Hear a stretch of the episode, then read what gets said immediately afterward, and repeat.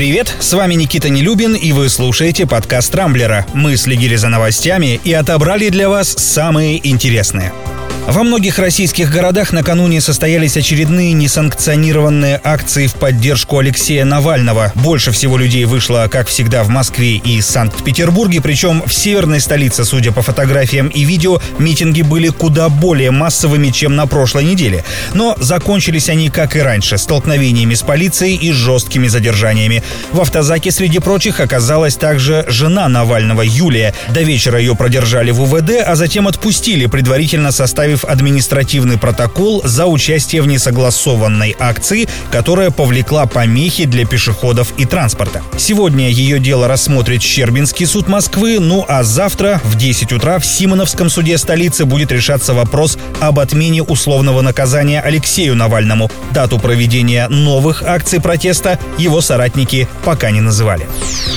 Немало шума в прошлые выходные наделала статья в журнале Overt Defense о том, что в НАТО якобы рассматривают сценарий нанесения превентивного удара по Калининградской области. Он предполагает уничтожение ракетных комплексов «Искандер» и систем С-400, а также блокаду города Балтийска, в котором располагается база ВМФ. Издание со ссылкой на источник в военно-морском аналитическом центре США сообщает, что в стремительном и внезапном наступлении на российский регион должны участвовать 30 тысяч отборных военных из Польши. Правда, для начала им придется пересечь местность, полную озер и густых лесов, так что скоростной атака вряд ли получится. Публикация вызвала большой резонанс, в том числе среди пользователей Рамблера, но, разумеется, вероятность такого развития событий ничтожно мала, по крайней мере, так говорят российские эксперты. В свою очередь, власти Калининградской области посоветовали американским военным аналитикам перестать разрабатывать планы вторжения, а подумать о создании туристических маршрутов в регион.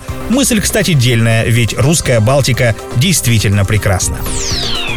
Другой новостью, которую активно обсуждают на Рамблере, стало выдвижение белорусской оппозиционерки Светланы Тихановской на Нобелевскую премию мира. Ее кандидатуру предложил президент Литвы Гитанас Науседа. Напомню, именно в этой прибалтийской республике Тихановская нашла временное убежище. Также на соискание Нобелевской премии мира выдвинутый Алексей Навальный, экоактивистка Грета Тунберг, движение Black Lives Matter, Европейский суд по правам человека и Всемирная организация здравоохранения. В общем, конкуренты у Тихановской ого-го какие. Напомню, в прошлом году Нобелевку получила Всемирная продовольственная программа. Это крупнейшая в мире гуманитарная организация, ведущая активную борьбу с голодом и нищетой.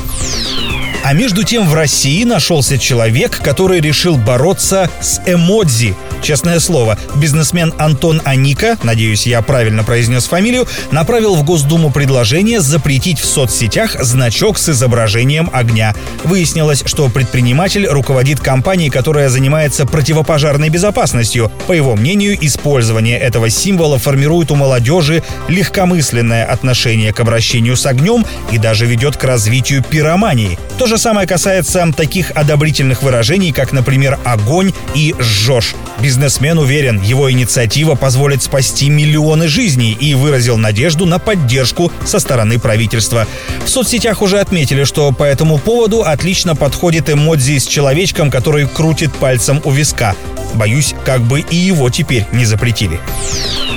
Кстати, не очень радостные новости и для тех, кто активно использует в своей речи и онлайн-общении ненормативную лексику. С сегодняшнего дня в России вступила в силу новая редакция закона об информации, согласно которой пользователям социальных сетей запретят ругаться матом. Вся ответственность в борьбе за нравственность граждан ляжет на администраторов ресурсов. Они будут обязаны блокировать посты или видеозаписи, в которых присутствуют крепкие словечки. Если они проигнорируют это требование, то заплатят штраф. Для юрлиц его размер достигает на минуточку 8 миллионов рублей. Кстати, вчера стало известно, что программа «Дом-2» все-таки возвращается на экраны. Напомню, буквально полтора месяца назад было официально объявлено о закрытии реалити-шоу. Однако в минувшие выходные радио «Комсомольская правда» сообщила, что в начале февраля стартуют съемки нового сезона.